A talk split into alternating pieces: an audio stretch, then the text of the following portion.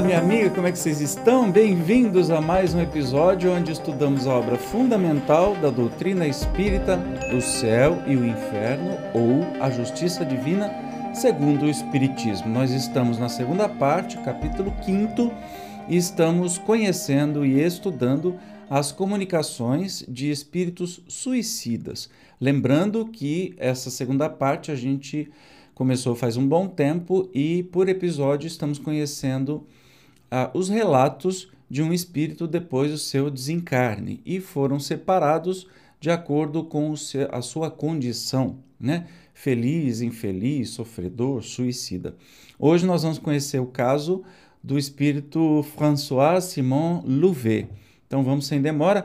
A seguinte comunicação foi dada espontaneamente em uma reunião espírita no Havre, em 12 de fevereiro de 1863. Tereis piedade de um pobre miserável que passa de há muito por cruéis torturas. Ou o vácuo, o espaço, despenho-me, caio, morro, acudam-me. Deus, eu tive uma existência tão miserável, pobre diabo, sofri fome muitas vezes na velhice, e foi por isso que me habituei a beber, a ter vergonha e desgosto de tudo.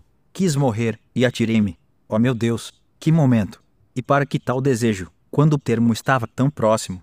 Orai, para que eu não veja incessantemente este vácuo debaixo de mim, vou despedaçar-me de encontro a essas pedras. Eu vou-lo suplico, a vós que conheceis as misérias dos que não mais pertencem a esse mundo. Não me conheceis, mas eu sofro tanto, para que mais provas. Sofro. Não será isso bastante? Se eu tiver a fome, em vez deste sofrimento mais terrível e aliás imperceptível para vós, não vacilaríeis em aliviar-me com uma migalha de pão. Pois eu vos peço que oreis por mim. Não posso permanecer por mais tempo neste estado. Pergunta a qualquer desses felizes que aqui estão, e sabereis quem fui. Orai por mim. Olha que interessante, gente.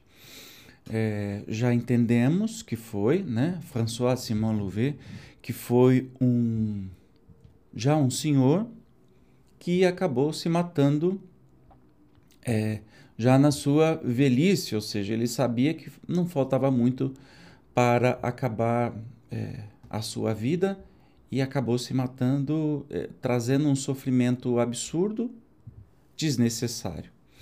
E aí a gente começa a entender e, e, e se dar conta de que há muito suicídio é, entre os idosos. Sabia disso?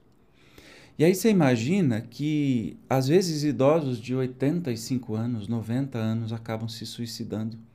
Às vezes a vida iria se encerrar muito brevemente e ele consegue é, acumular uma série de problemas por causa do suicídio.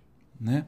Longe de nós é, condenarmos o suicida, a gente precisa compreender o suicídio, né? compreender esta vontade. Aliás, se você estiver passando por isso, ou alguém que esteja passando, por favor, procure o CVV no telefone 188, Centro de Valorização à Vida, e converse. E mais, se puder, procure um psicólogo ou psiquiatra para conversar sobre esse assunto, porque nem todo mundo é preparado para conversar, identificar, saber falar né? Então, às vezes, não adianta ficar procurando centro espírita ou padre, ou seja lá quem for, né? Que eles não têm experiência sobre o tema. Então, é bom buscar pessoas que realmente entendem e vão conseguir tirar essa ideia é, suicida da cabeça de você ou de algum amigo ou de alguma pessoa que você ama.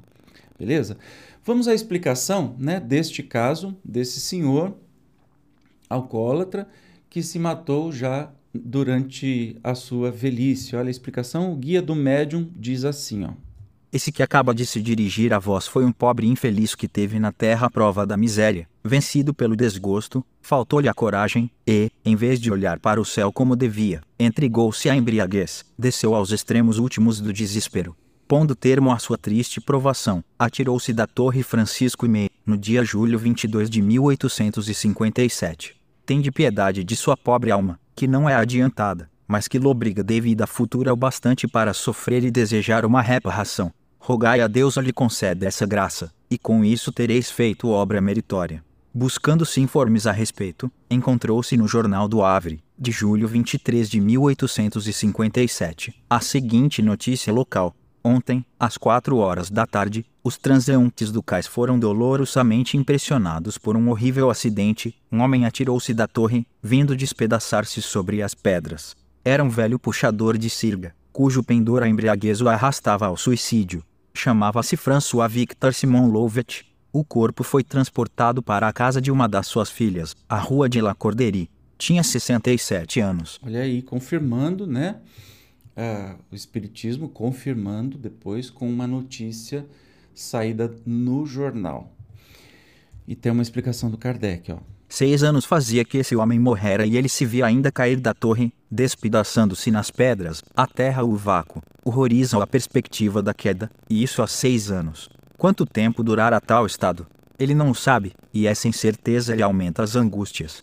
Isso não equivale ao inferno com suas chamas. Quem revelou e inventou tais castigos? Pois são os próprios padecentes que os vêm descrever, como outros o fazem das suas alegrias e fazem-no, muita vez, espontaneamente, sem que nele se pense o que exclui toda a hipótese de sermos nós o joguete da própria imaginação. Perceba, seis anos depois é que ele deu essa comunicação. Portanto, seis longos anos de muito sofrimento. Né? E que às vezes, como naquela época a, a idade, né, as pessoas não viviam, viviam tanto, talvez a sua morte natural até mesmo pelo álcool, né? É, poderia ter sido muito antes disso. E ele prolongou o seu próprio sofrimento. Mas, quer dizer que é um caso perdido? Que ele está para sempre, vai ficar para sempre nisso? Evidentemente que não. Não sabemos qual é o ponto, mas um momento ele vai cair em si e vai conscientemente desejar né, voltar para o caminho. E isso vai acontecer. Essa é a, a nossa certeza do amor divino que habita em todos nós. Eu te espero então no próximo episódio, onde veremos mais um caso de mãe e filho. Até mais. Tchau.